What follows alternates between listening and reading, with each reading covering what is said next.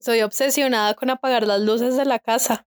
O sea, eso, eso ni es de papá, eso es de abuelo. O sea, eso es de abuelo, María Pablo. Somos dos mejores amigas a más de 3.000 kilómetros de distancia, hablando de todo lo que nos hace sentir inexpertos en esta etapa de adulting. No somos gurús, no te leemos las cartas ni traemos la pomada mágica. Todavía se nos quema el arroz y se nos olvida pagar la energía. Solo sabemos que en estos tiempos de llegar a fin de mes sin un peso, de, esto, no vivimos.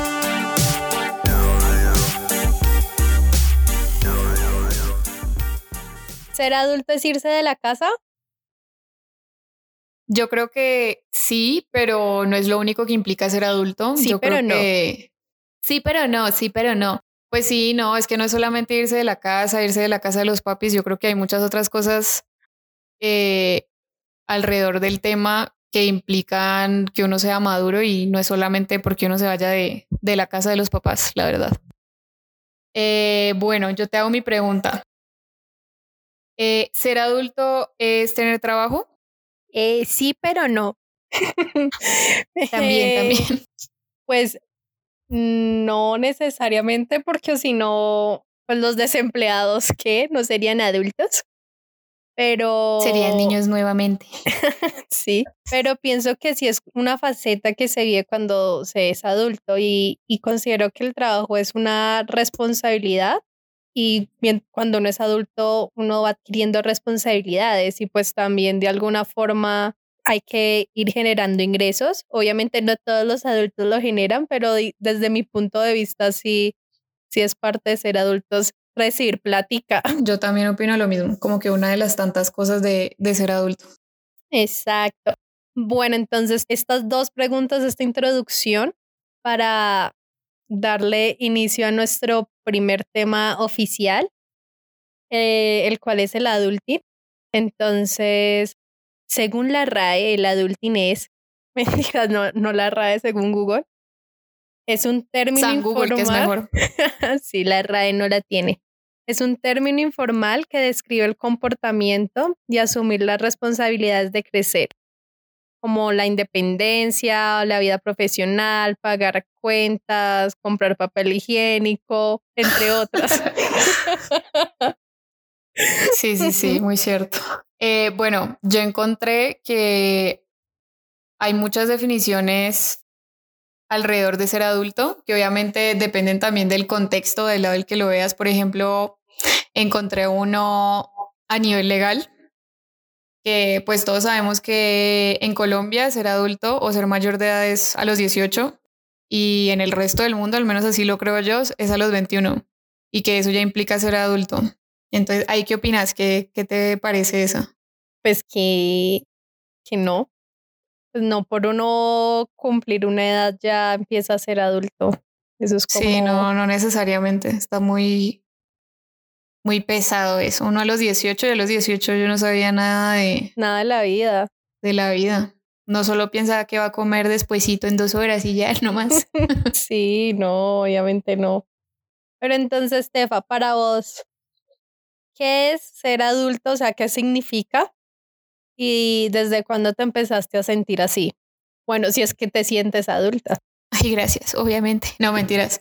Eh, pues sí, o sea, yo creo que ahorita me siento adulta, no del todo, pero al menos como el primer acercamiento que tengo con el sentirme adulta, yo creo que fue como a los 21, porque sí, como que me, me identifico mucho con esta regla de que te ponen de que, ay, cumpliste 21 y, y ya, ya sos mayor de edad para el mundo entero, ya te puedes meter a cualquier discoteca en donde sea, no te van a pedir o no te van a molestar porque a mí sí me piden identificación con mi baby face.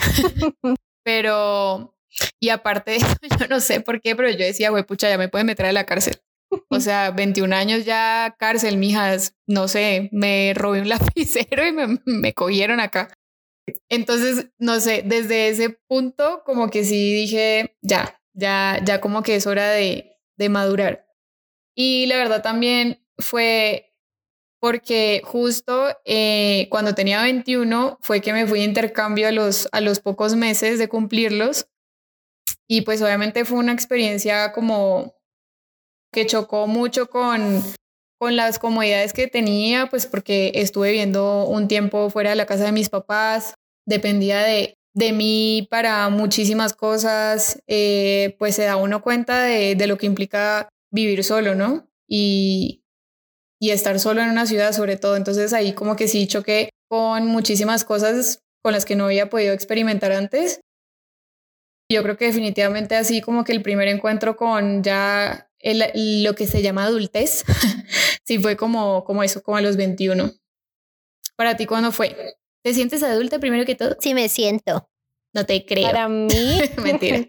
no, yo creo que me empecé a sentir adulta desde los 23 años que me gradué de la universidad, porque cuando estaba estudiando en mi mente tenía todo súper planeado y todo iba a salir perfecto, iba a cumplir mis sueños, me iba a ir a viajar por todo el mundo, iba a hacer una maestría, iba a tener carro, casa y beca sin hacer nada mágicamente. Y, y así nomás. Y pues ya me gradué y me choqué con la realidad de que no tenía trabajo, estaba buscando y no, pues no conseguía. Y para mí, digamos que ser adulto es como irme encontrando y como ir cumpliendo con mis metas, mis sueños y pues conociéndome a mí misma. Pero también implicaba como un poquito de independencia económica y en ese momento no la tenía para poder, digamos, tomar mis decisiones de irme de la casa y cosas así. Entonces, nada, desde ahí me empecé a sentir y fue re duro, no sé. Pero pues ya digamos que todo está mejor. Sí, pues es que es un es una etapa muy diferente, como que es un salto muy grande porque yo siento que estamos muy acostumbrados a esto de de que la vida está muy arregladita cuando estás estudiando. ¿No? Sí. O sea, estás en kinder, preescolar, primaria, eh, bachillerato, listo, universidad y la universidad maestría y, y eso, pues, o sea, no es necesario, pero como que ya uno tiene su título y ahí sí es como, bueno, no sé, ya haga pues lo que quiera.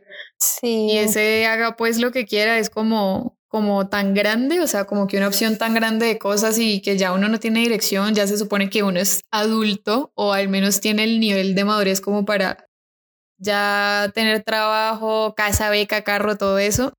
Entonces sí, yo creo que pues todos pasamos por esa mini crisis, ¿no? Como ese choque sobre todo de, de, decir, bueno, ya, ya estoy grandecito. Le llaman como crisis de los 25, que uno no sabe qué quiere en la vida ni para dónde va. Pero en realidad yo creo que es la crisis de cuando te gradúas, ¿no? De todo. Bueno, es de todo, o sea, es pura. Yo medio la sentí a los 21 que ya te conté y a los 25 y a los 26 y, y ahí voy. y todavía la siento, en realidad yo todavía siento que, que hay cosas de crisis ya de pronto no en ese nivel como que, ay no, ¿qué voy a hacer? No puedo porque digamos que ahora tengo un trabajo, soy independiente, que era algo que quería. Sí, estás más estable, claro. Obviamente, pero sí hay como ahora otros tipos de dudas, como de que, y que sigue en mi vida. o sea. Sí, pues yo siento que eso siempre va a existir, o sea, y creo que es también hace parte de lo que uno tiene que aprender como adulto, y es que adulto no significa que uno está ya hecho y derecho y tiene la vida perfecta, sino que vas a pasar siempre por momentos ahí como medio pues medio difíciles o nuevos o como muy retadores. Pero pues uno va aprendiendo, yo creo que cada vez uno como que asimila más las cosas. Sí, y algo que creo que tenemos que mencionar es que, bueno, por lo menos yo me tendía a comparar mucho, ahora obviamente no es, no es que ya no me compare, pero lo hago menos, pero uno sí se compara como, como, ay, mira, esa persona ya está haciendo eso, mira lo que tiene, y de pronto ni siquiera lo ves de la forma fea como de, uy, no, ya tiene y yo no lo tengo, sino que inconscientemente uno ve como que quiere las cosas y todavía no las ha logrado. Sí, inconscientemente uno siente esa presión. O sea, a mí me pasa igual, me pasa igual, por ejemplo, esto de que decías de, de cuando uno está buscando trabajo, que siempre hay alguien primero que uno en algo. Entonces, ya, o sea, muchos amigos con trabajo y uno no. Y desde ahí te empieza la presión, la presión. Y, pero si es verdad lo que decís, es que se compara uno y se complica más la vida y la verdad no, no es de eso. Cada quien tiene su proceso, creo yo. Sí, exacto. Bueno, Tefa. Cuéntamela. ¿Qué cosas no te hacen sentir adulto todavía? Ay, mil cosas, mil cosas. La verdad es que yo soy más niña que adulta. Eso todos lo sabemos. aquí, aquí te van las mías. Hoy, precisamente hoy, me di cuenta que definitivamente perdí como adulta planchando y doblando ropa. Pero es Decime si no te pasa, por favor, no quiero, o sea, yo digo, seré la única. plancho, o sea. Pero nena, planchar para mí, no, no, no, no, yo no puedo planchar, mejor dicho, arrugo más la ropa. En serio, yo no sé cómo se plancha, no puedo, no puedo con la planchada y la doblada, ve doblar una blusa. Para mí, no me puedo quedar 10 minutos en serio doblando la misma blusa. Puedo decir que me, que me identifico, por, pero la verdad ni siquiera plancho nada, yo no plancho nada. Nada, me lo pongo arrugado. Yo trato de no planchar, pero es que hay unas cosas que sí salen, pues como que no, no se pueden disimular así en la calle que uno diga, no, es que esa tela es así, no. Entonces, pues toca. Yo plancho cuando ya es algo muy extremo, como que tengo unas camisas que se tienen que planchar. No, sí, claro. Que uno nunca dice, las no, uso, esto sí. o sea, las uso cuando la plancho la vez y listo, ya. Después como otra vez a los tres meses la vuelvo a usar, algo así. y obviamente uno primero escoge la ropita que, que está como más, más decentica. Obvio. Obviamente uno puede estarse muriendo por ponerse un pantalón, pero uno lo ha arrugado y uno no, mijo, chao. O sea, al menos yo soy así, yo, yo por evitarme la planchada me pongo otra cosa, de verdad. Totalmente. En eso sí estoy, pero en cero. Y otra cosa que me pasa es que confundo todavía el cilantro con el perejil o con sus eh, similares. de verdad, o sea, no, no puedo. No puedo ir al supermercado así de la nada y decir, ay, el manojito de cilantro, no. O sea, Ve, pero me toca preguntar, no me toca averiguar. O sea, justo en estos días vi un meme en el que era la imagen partida a la mitad y ponían como el, el cilantro y el perejil. Y, la misma vaina, exacto, me no, imagino. no, explicaban cómo diferenciarlo. A ver, contámelo, por favor. Pues no, pues nena, no me acuerdo, obviamente, no soy Ah. experta. Nena, esa es una lección para que tengas en cuenta de adulto. Anótalo todo. Lo que O pasa, sea, esos son lo que pasa los es memes nos educan. Es que, es que en México el cilantro es una hoja enorme y el perejil también es una hoja enorme. Sí, acá es como todo raro. En Colombia eh, Como que le el ponen hormonas a ese es cilantro. una tirita que mide un milímetro, o sea, de Sí, grueso. sí, sí, es diferente. Entonces, pues acá es muy fácil. Sí, no. Bueno, e- esa es mi excusa. Qué bueno que la dices. Sí, sí. na- Eso es que aquí en México no, no saben sembrar cilantro. obviamente. Y otra que yo no sé si a alguien más le pasa, pero yo sí soy la reina de esto y es cocinar pollos podridos, marica. Carne podrida, o sea, ahí estoy yo cocinándola, adobando como si nada, o sea, todo, todo, todo. Horrible, horrible. O sea, de hecho una vez me pasó que yo así toda linda es que cocinando pollito y cuando llega Franco, mi novio, te lo juro que no terminó de cerrar la puerta de la casa y ya estaba casi que vomitando. Que porque olía a podrido, que eso qué era. Y yo así con mi delantalcito de Hello Kitty así, ay, pero es que hice pollito, como así? O sea, de verdad no me doy cuenta. O sea, yo sola me puedo envenenar de verdad con la comida. En serio, no, no puedo darme cuenta, no puedo lo que se dice distinguir lo que es un pollo bueno, lo que es una carne de res buena, no puedo. O sea, de que me, me ha tocado mandarle así foto a mi mamá, ve mami, ¿será que eso está bueno todavía? Porque no, no, yo no, solita me, me, intoxico. es tu Ya nariz. sé, esa es la máxima. Yo necesito saber quién más está en Bueno, esto, por favor. por Díganme que no favor. soy la única. Por favor, si alguien más es como Estefanía, escríbanos. Sí, por favor, por favor, se los pido, no me dejen en esto sola. Si que hay alguien igual más que yo. de tres personas que son como Estefanía, bueno, te creo. Si no, ya es que en Estefanía se tiene que operar la nariz, se tiene algún problema. Sí, es que el olfato, la vista, no, o sea, no me da, no me. Y lo que sea con cocina, yo soy. No, no, no, una mocosa, o sea, yo no puedo hacer nada. Bueno, yo también ¿en soy negada con la cocina. A ver, contame vos, por ejemplo, cuáles son las tuyas. O sea, de que decís, no, no soy adulta en esto. Bueno, una de las cosas es que llamo a mi mamá todos los días de mi vida para pedirles consejos de, de cocina y de comida. O sea, soy como, mami, eh, ¿qué vinagreta le puedo echar? Mami, ¿y puedo ponerle sal antes de ponerlo en el sartén o después? Mami, o sea, soy. Mami, ¿cuándo hierve el agua?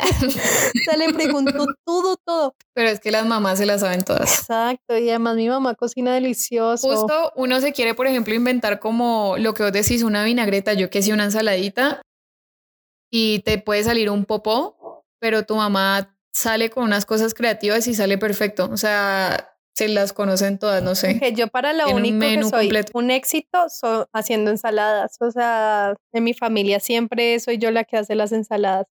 ¿Sí? Oh, sí. Ay, pues mami, es juntar pura lechuga con, con, espinaca. A mí no se me crezca aquí.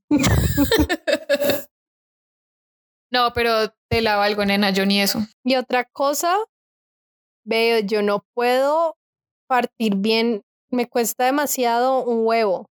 O sea, luego como quebrarlo para abrirlo. ¿Qué te pasa? Contame. ¿De que se te va siempre la cascarita o de que chorreas medio huevo afuera? Las dos cosas. Terminó los dedos súper untados. O sea, hay gente que puede con una sola mano abrir el huevo, ¿no? Ya sé. Super chefs, yo sé, yo sé. Yo soy como que le, o sea, o le pego muy duro y se me explota o muy poquito y no se abre, entonces tengo como que meterle ahí como la uña para terminar de abrirlo.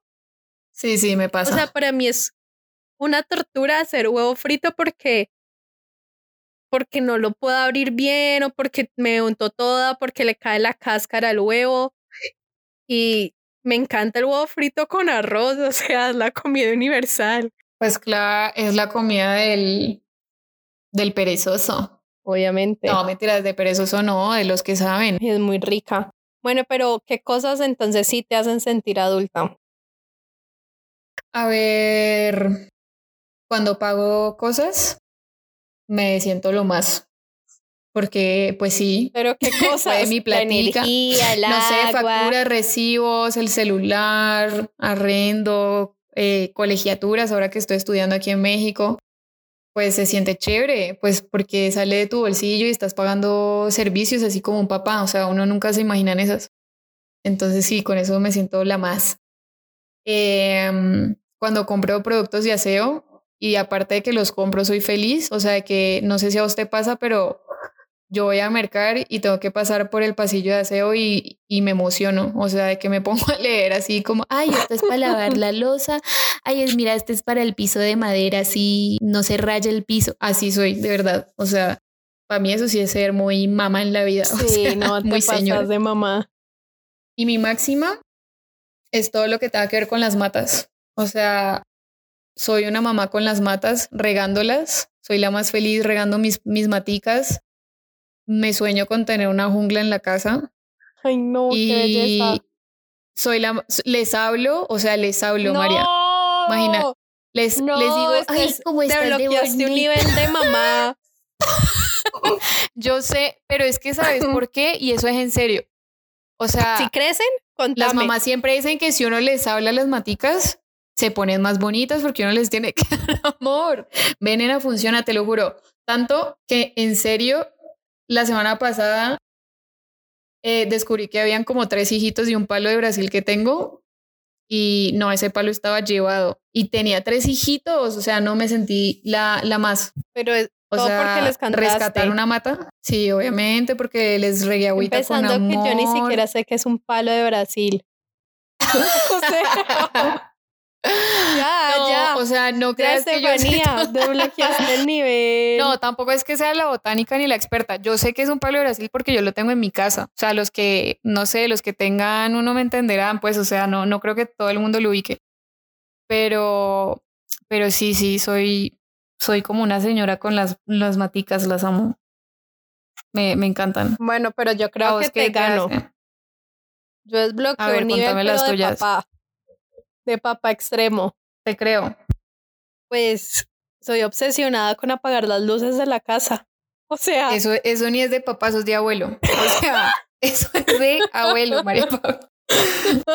Obviamente no, lo que pasa que le es apagan que a uno la luz como a las 8 de la noche. mi papá siempre era como que si no está en un lugar, apague las luces y yo era, pues sí, yo era, siempre he sido consciente y la apagaba, pero como que si la dejaba prendida no pasaba nada, o sea, no me iba a morir. Ahora que soy la que paga Sí. la factura de la energía, pues obvio. soy como, Por eso. ¡ah! ¿Quién dejó la luz prendida? Ves 200 pesos más en la factura y decís, Mm, se por la luz. no, y también que ya me siento mal con el medio ambiente, soy como, pucha, o sea, quién sabe cuánto tiempo dejé esto prendido. O me ha pasado Sí, la también. Que es de, es eléctrica, no, o sea, me siento miserable. Veo chiquitica, es como, mátenme, ¿cómo hago esto? No, es verdad. O sea, hasta, hasta eso yo creo que también es muy de adulto que uno como que va pensando en, en, en el planeta. Obvio. Aunque eso debería ser desde chiquito, ¿no? Eso hay que cambiarlo, pero sí. Como que ya uno va pensando más en todo. Y la otra cosa es que soy demasiado feliz comprando cosas de hogar. Sí, O sea, me identifico. En este mes he comprado lo que quieran de hogar. Y no es porque me gané el baloto ni nada, solo que mi, en mi casa no había muchas cosas. Mentira, o sea, Porque está sacrificando lo de, no sé, lo del algo por el mueble. Yo sé. exacto. Porque Pero- ya, pero toca, pienso, ya pienso en que me duele la espalda y que necesitaba un comedor. Y, Porque ya no tenés 15 años para estarte tirando al suelo. o sea, duré más de año y medio Obviamente. sin comedor y me importó nada. Y ahora obviamente acá en cuarentena yo dije, pucha, ya no puedo más, se me va a morir la Sí, espalda. es que está yo crítico, está trabajando ahí crítico. En el sofá de Estiva.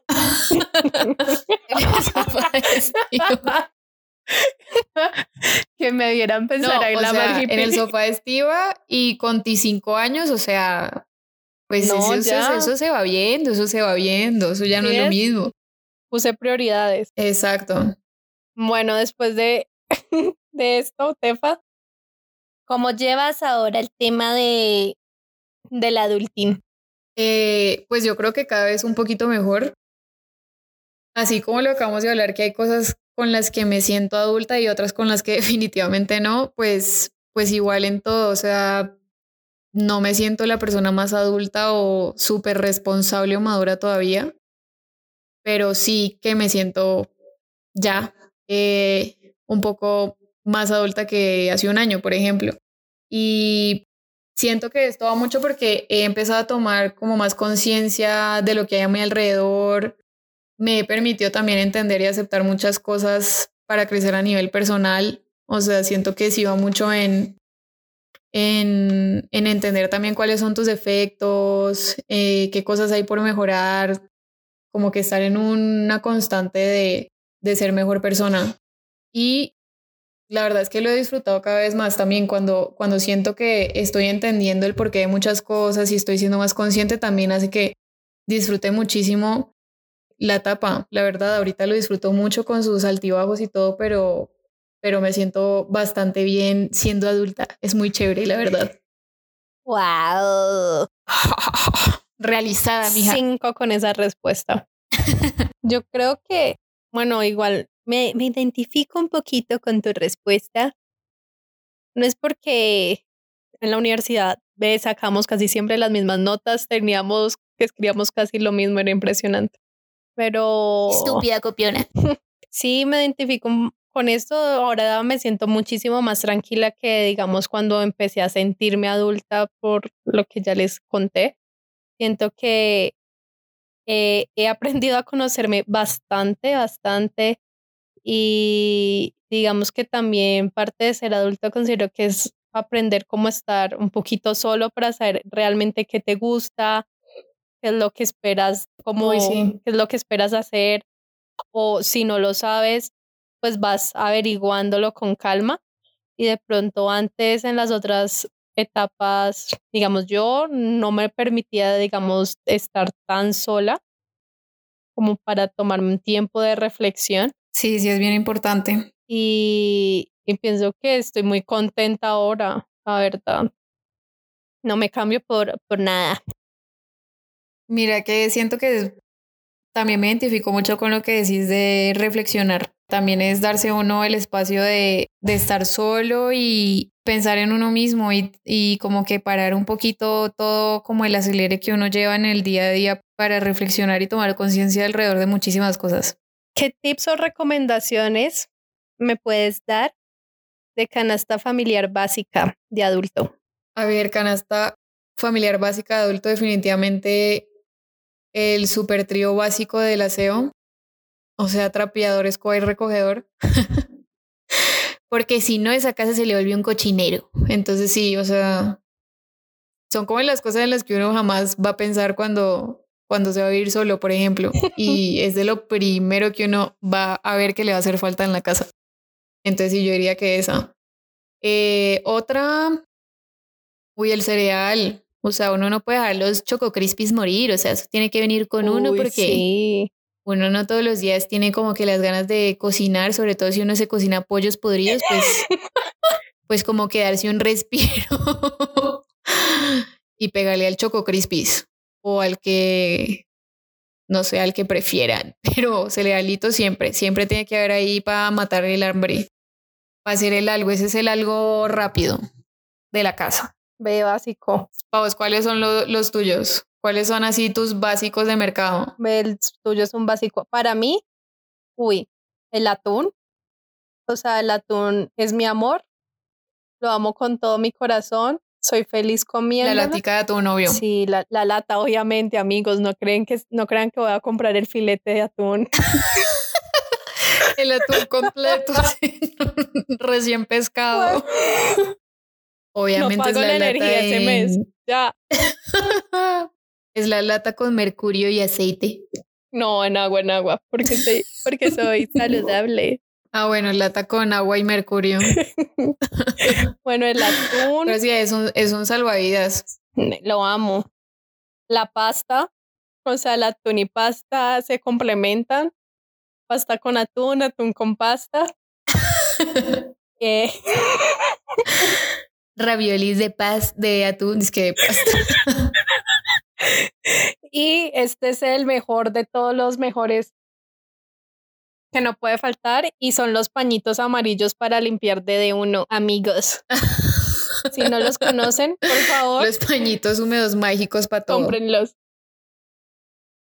Esa vaina es mágica, o sea, una vez se me regó vino en una alfombra blanca y eso lo quitó. Oh, wow. así, ese es el nivel de magia. Sepa a nuestros tres oyentes que esto no es publicidad pagada, o sea que vayan a de uno para que compren eso.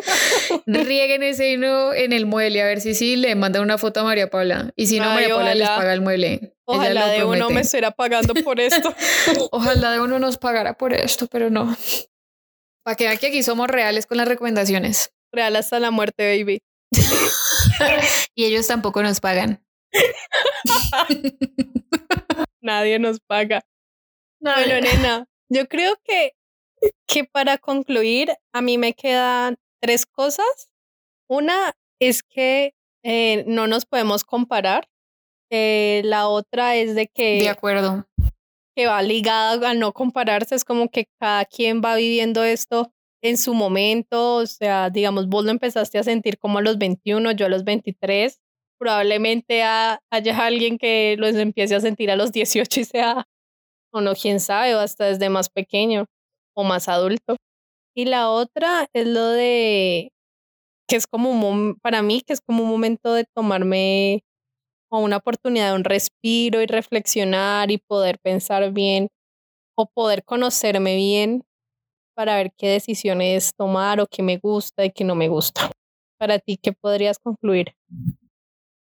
Pues para aportar algo más. Eh, para no quedarme callada. para que no se vea que María Paula me quitó todas las putas líneas. María, te lo juro por mí. Si ven, es que en serio les digo que María Paula es una maldita copiona desde que la conozco. En todo. Vos lo que hiciste fue leer mis líneas, güey, porque las tengo resaltadas y todo.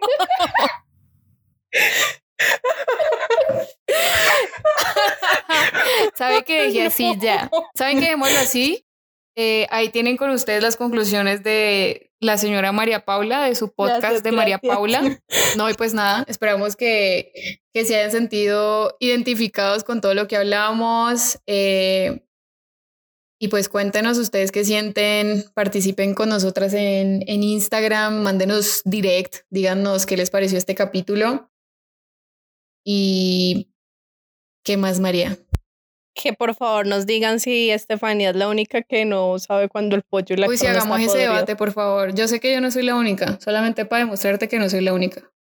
Bueno, Nina. Y si no morí. Solo lo quiero saber. bueno, ¿y ya? Pues ya, chao pescado. Nos vemos en otro capítulo. Exo, exo. Exo, exo. Gossip Girl, obvio, la amante de Gossip Girl. Adiós. Si te gustó lo que escuchaste y quieres saber más del contenido del que estaremos hablando, encuéntranos en nuestras redes sociales como arroba de esto no vivimos.